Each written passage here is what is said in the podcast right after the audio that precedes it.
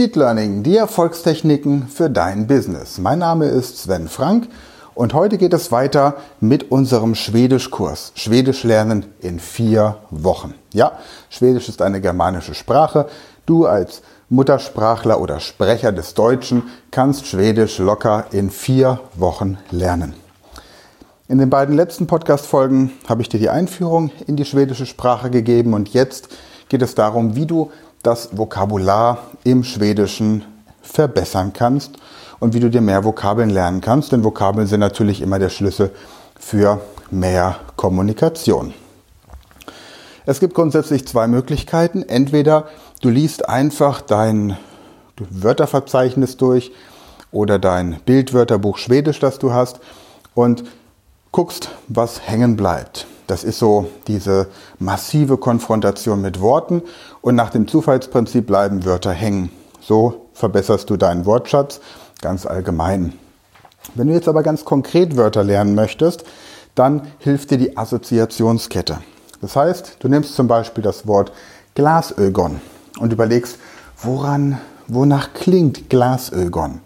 Hm, Glasögon klingt so nach Glasegon, aber auch so nach Glasauge. Und Glasögon bedeutet auf Schwedisch Brille. Also ein Glas für die Augen einfach. Glasögon. Oder das Wort Planbook. Planbook klingt nach einem Buch, mit dem ich etwas plane und bedeutet Brieftasche. Also stelle ich mir vor, dass ich eine Brieftasche habe, die aussieht wie ein Buch und damit darin plane ich im Grunde meine Ausgaben. Oder ein schönes Wort Tunnelbahn. Tunnelbahn. Tunnel klingt nach Tunnel und Bahn klingt nach Bahn. Klingt wie eine Bahn, die im Tunnel fährt und bedeutet auf Schwedisch U-Bahn. Ja, wer da noch Probleme hat, sich Vokabeln zu merken, dem kann ich definitiv auch nicht mehr helfen. Der ist, was man gerne als einen hoffnungslosen Fall bezeichnet. Also wer nicht weiß, dass Tunnelbahn auf Schwedisch U-Bahn heißt, sich diese Verknüpfung nicht merken kann, der möge dann bitte bei mir vorbeikommen, bekommt eine offizielle Bescheinigung, dass er so überhaupt gar kein Talent für Sprachen hat. Also so, so richtig null. Und diese Bescheinigung, die unterschreibe ich dann auch besten Wissens und Gewissens. Normalerweise stelle ich solche Bescheinigungen nicht aus, aber in diesem Fall würde ich tatsächlich eine Ausnahme machen. Zu dem Wort Tunnelbahn gibt es eine wunderschöne Anekdote. Vor vielen, vielen Jahren war ich in Stockholm und suchte die U-Bahn. Und ich wusste, U-Bahn bedeutet Tunnelbahn. Konnte ich mir ja merken. Also bin ich hin und habe gefragt, hey, var finns det närmaste Tunnelbahnstation här? Also, hey, hallo, var finns det, wo gibt es, also wo findest du, wo gibt es, närmaste, die nächstmögliche, Tunnelbahnstation, U-Bahn-Station, här, hier. Hey, var finns det närmaste Tunnelbahnstation här? Und ich wusste, was links heißt, till vänster.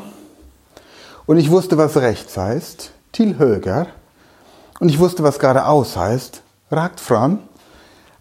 Aber der sympathische Passant, den ich fragte, benutzte keines dieser Wörter. Und ich hatte keine Ahnung, was er mir sagte.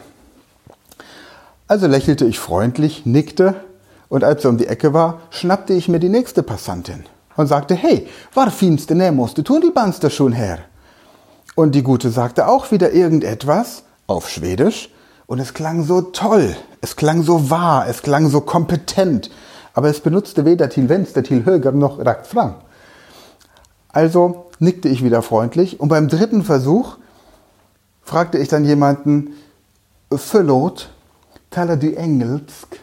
Förlåt, Verzeihung, Entschuldigung. Talar du, sprichst du, die Schweden duzen sich ja alle, Engelsk, sprichst du die Sprache der Engel, Englisch? Und er sagte, ja, ja, talar Engelsk. Und ich fragte ihn, can you tell me the way to the next metro station, please? Und er sagte, hey, just go down the stairs, you're standing in front of it. Ich fragte ihn, kannst du mir, ach weißt du ja, du hast ja Englisch in vier Wochen gelernt vor einigen Monaten, auf jeden Fall stand ich genau vor diesem Schild und ich stand vor einem Schild, auf dem ein T war. ein T war abgebildet und ich dachte, wie pervers ist das denn? Ich suchte nach einem U für U-Bahn oder nach einem M für Metro, aber dass ich nach einem T für Tunnelbahn suchen muss, das war mir in dem Moment nicht klar. So viel nur dazu. Also auch so kann man sich Wörter merken. Nehmen wir vielleicht noch ein Wort, das von der Assoziation nicht ganz so einfach ist. Wichtig ist bitte, dass du immer zuerst das Wort in der Zielsprache mit einem Bild assoziierst. Also, was hätten wir denn hier? Friseur, Grafiker, Musiker, Fotograf, hm, Buschauffeur. Ich suche mal nach einem weniger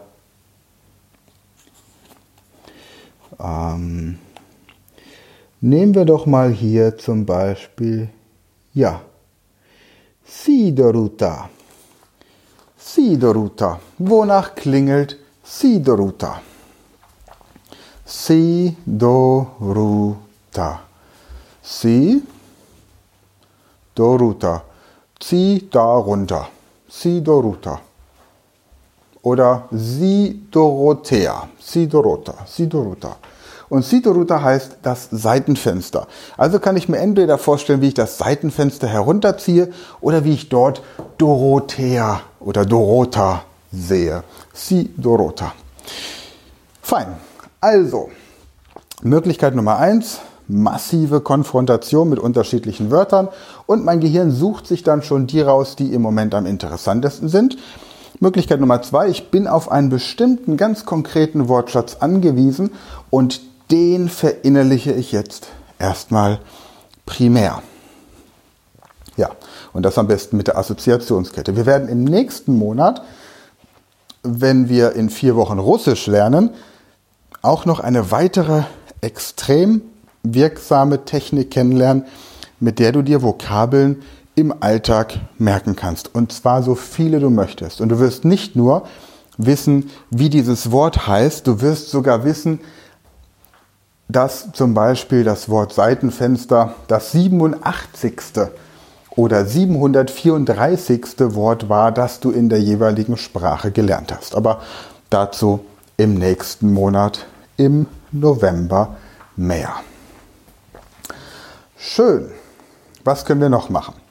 Wir können im Hintergrund immer im Alltag unsere Texte laufen lassen für unseren Sprachkurs, wobei ich der Meinung bin, dass dieses Niveau mittlerweile abgeschlossen sein sollte. Alternativ kannst du jetzt zum Beispiel den kleinen Prinzen nehmen. Nimmst Lille Prinzen, stellst dich aufrecht hin und fängst an, Lille Prinzen laut zu lesen. Ich habe ihn gerade mal hier. När jag var sex år jag såg jag en gång en underbar bild i en bok som handlade om urskogen. Den hette Sanna berättelser och bilden föreställde en borrom i färd med att sluka ett vilddjur. Så här såg bilden ut. I boken står det Boormarna sluka sitt byte helt och tuggar det inte. Sedan kan det inte längre röra sig utan söva ett halvår i sträck medan det smälter maten. Und weil du ja den kleinen Prinzen schon auf Deutsch, Englisch, Französisch, Spanisch, Italienisch oder vielleicht auch nicht kennst, hast du jetzt die Möglichkeit, den deutschen Text mit der Übersetzung zu vergleichen. Und ich habe noch niemals ein Buch gelesen, bei dem die Übersetzungen des Originals in eine andere Sprache so nah an der Originalübersetzung geblieben sind wie beim kleinen Prinzen. Und ich habe den kleinen Prinzen mittlerweile auch noch auf Russisch, auf Japanisch, auf Griechisch, in Interlingua und es werden ja von Monat zu Monat mehr verschiedene Ausgaben.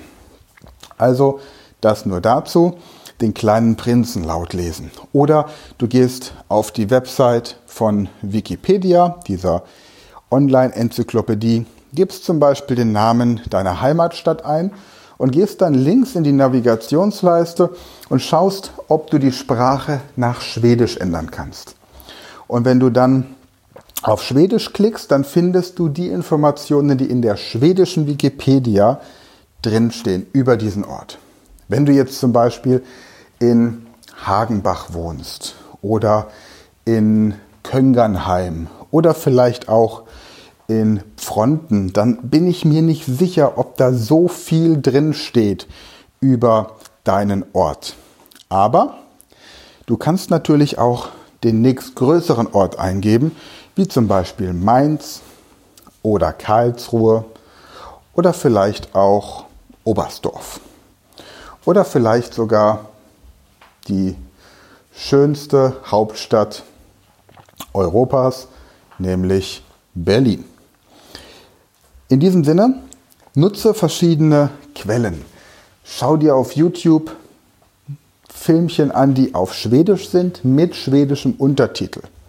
Ich werde auch in der nächsten Folge, am nächsten Donnerstag, noch ein bisschen mehr darauf eingehen und dann kriegst du noch so die letzten Tipps und Tricks, um dein Schwedisch wirklich optimal zu gestalten.